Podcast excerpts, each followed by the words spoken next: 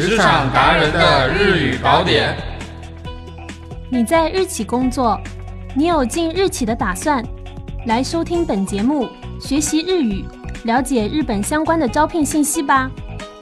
日本の企業で働いている、将来働いてみたい。そんな皆様必見のこの番組。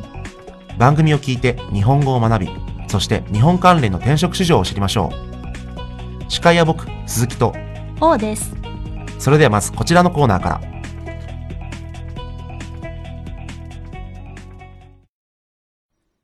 卡塔卡纳商务日语。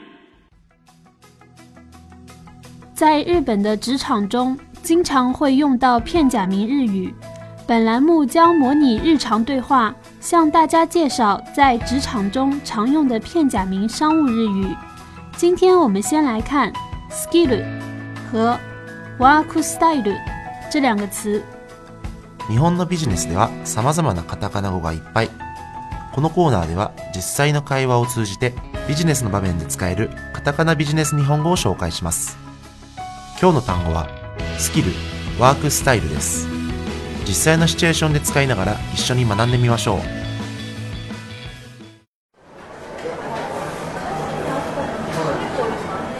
そういえば王さんってどうしてうちの会社に入ったの？どうしたんですか？急に。ちょっと気になって。王さんって日本語だけじゃなくていろんなスキルもあるし、他にもいろんな企業が候補にあったはずかなって。Skill 是指通过训练掌握的技术、技能及本身具备的能力。そんなことないですよ。謙遜しなくていいよ。ちなみにどこでうちの会社のことを知ったの？うーん、きっかけは私の知り合いの紹介だったんです。一度面接を受けてみないかと言われて、それで何回か話すうちに興味が出てきました。もともとこの業界には興味があったの？最初はあまり知らなかったんですが、勉強すればするほど面白くなってきましたね。まあそういうもんだよね。あと、忙しい時は忙しい。でも、休む時は休む。この働き方も結構好きですね。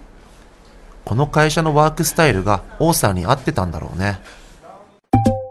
Work style 指工作方式。会社の雰囲気が合ってないと、やっぱり辛いですからね。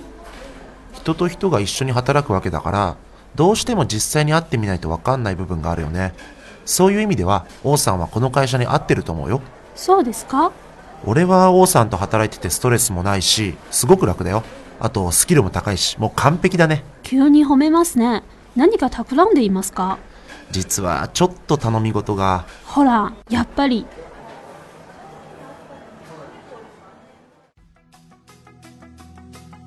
どう？スキル、ワークスタイル？これで分かったでしょ？スキルが高いとか、スキルがあるとか、そういう使い方をするんですね。そう。あと、ワークスタイルだけど、他にも、ワークライフバランスっていう言葉もあるね。ワークライフバランス？長い言葉ですね。うん。ワーク、つまり仕事とライフ、つまり生活とのバランスのことだね。仕事とそれ以外の生活がうまくどちらも両立できてるか、どちらも満足できてるか、片方だけに偏ってないかっていう、なるほど。仕事に対するいろんな考え方が世界中から入ってきて、より多くのカタカナ日本語が増えたんだろうね。皆さんもぜひ明日から使ってみてください。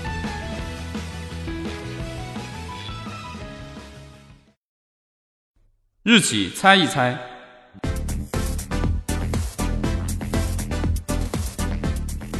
本环节将以猜谜的形式介绍与日本企业相关的有趣小知识。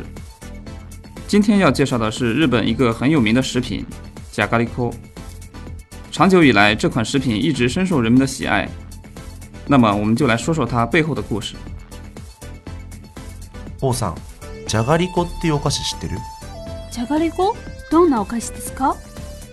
カルビーっていう会社が出した商品なんだけど棒状の細長いじゃがいもが材料のお菓子だね。1995年つまり20年以上前からずっとヒットしてるすごいお菓子だよ。つい最近も日本のテレビで人気ナンバーワンのお菓子を決める大会があったんだけどそれで優勝したりね。へえ、気になりますね。それがどうしたんですか？今日はそのじゃがりこについての問題このじゃがりこカップラーメンみたいにパッケージはカップに入ってるんだけどその理由は何でしょう？今天的猜谜将围绕着假咖喱扣的外包装展开。和泡面一样，假咖喱扣同样采用了纸杯状的包装，因此获得了人们的喜爱。那么，为什么这样的包装会获得人们的喜爱呢？カップに入っているんですね。普通のお菓子は袋とかに入っていることが多いですよね。そうだね。でもじゃがりこはわざわざ丸いカップの中にお菓子を入れたんだよ。うーん、丸いと持ちやすそうですよね。おそれは大事だね。それにちょっと可愛いですね。うん。思わず手に取ってみたくなるかもね。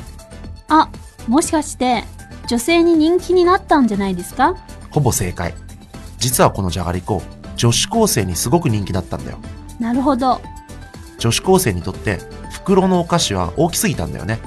何より大きいと学校のカバンに入らないから小さくてそれに持ちやすいサイズのお菓子が求められてたんだね。そこでこの商品が開発されたんですね。そうそう。まあカップ型だと持ちやすいしカバンに入れやすいからね。まあもちろんそれだけが原因じゃないよ。20年前から今までこれだけ愛されてるっていうのはそれだけ美味しくて飽きない味ってことだから。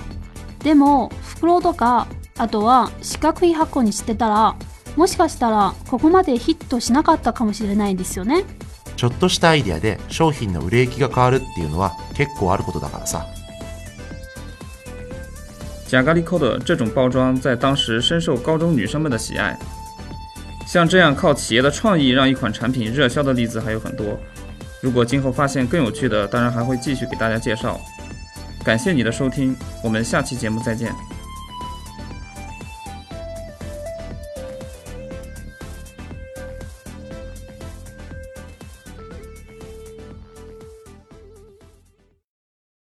今週の求人情報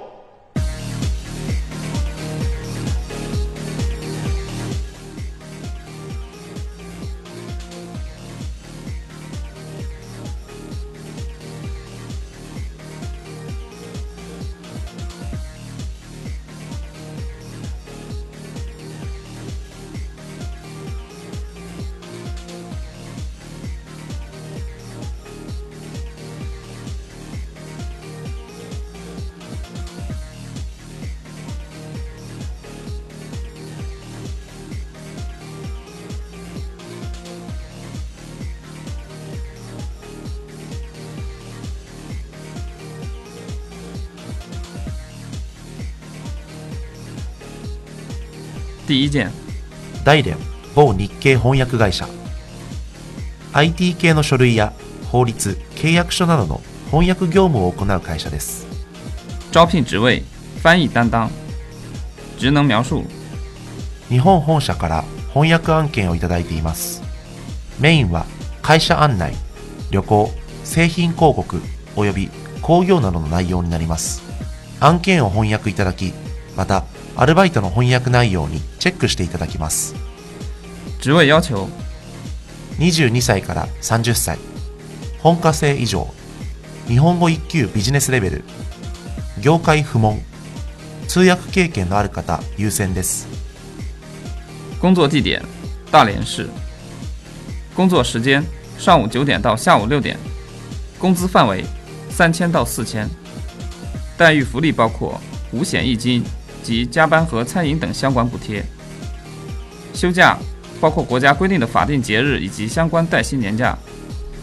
第二件，上海某日系建設会社建築に関する相談やメンテナンスまで行う総合建築会社です招聘职位翻译担当，职能描述日本にてセミナーの技術通訳を担当 日本人講師が中国人に対しセミナー内容を通訳。中国人講師が日本人に対しセミナー内容を通訳。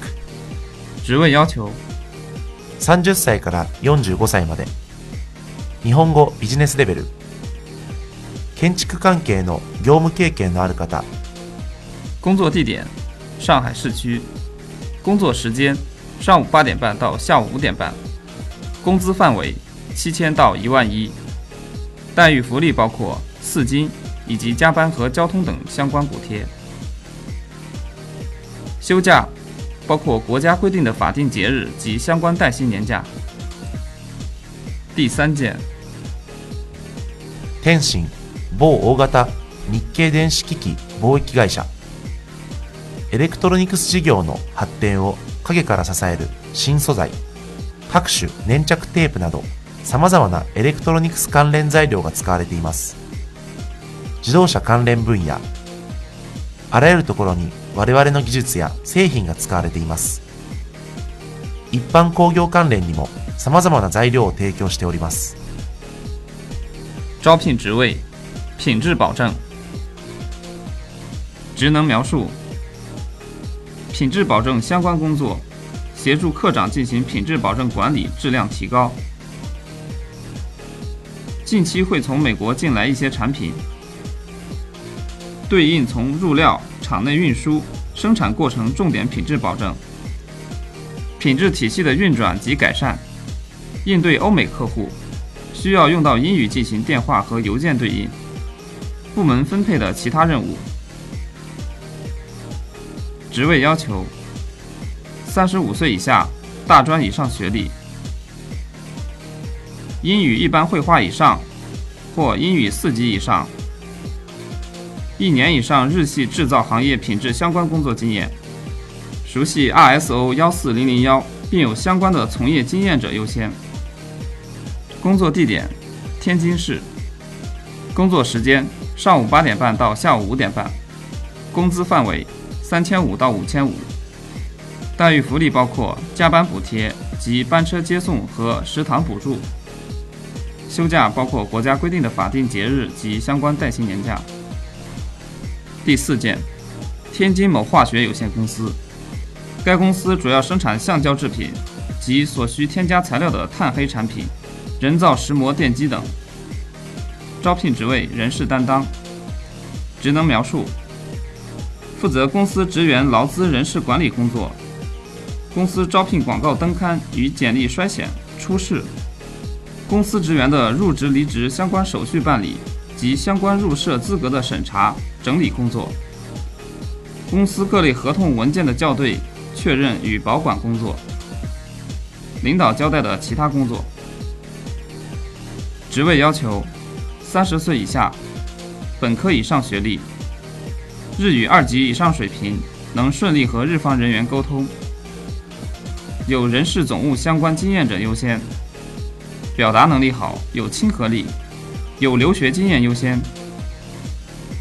工作地点：天津市。工作时间：上午八点半到下午四点半。工资范围：三千五到四千。待遇福利有。加班补贴及相关餐饮補貼。休假包括国家规定的法定节日。今回紹介した求人情報は RGF HR エージェントの公式サイト www.rgf-hragent.com.cn www.rgf-hragent.com.cn でご覧になりますので、ぜひお越しください。それでは次回の配信をお楽しみに。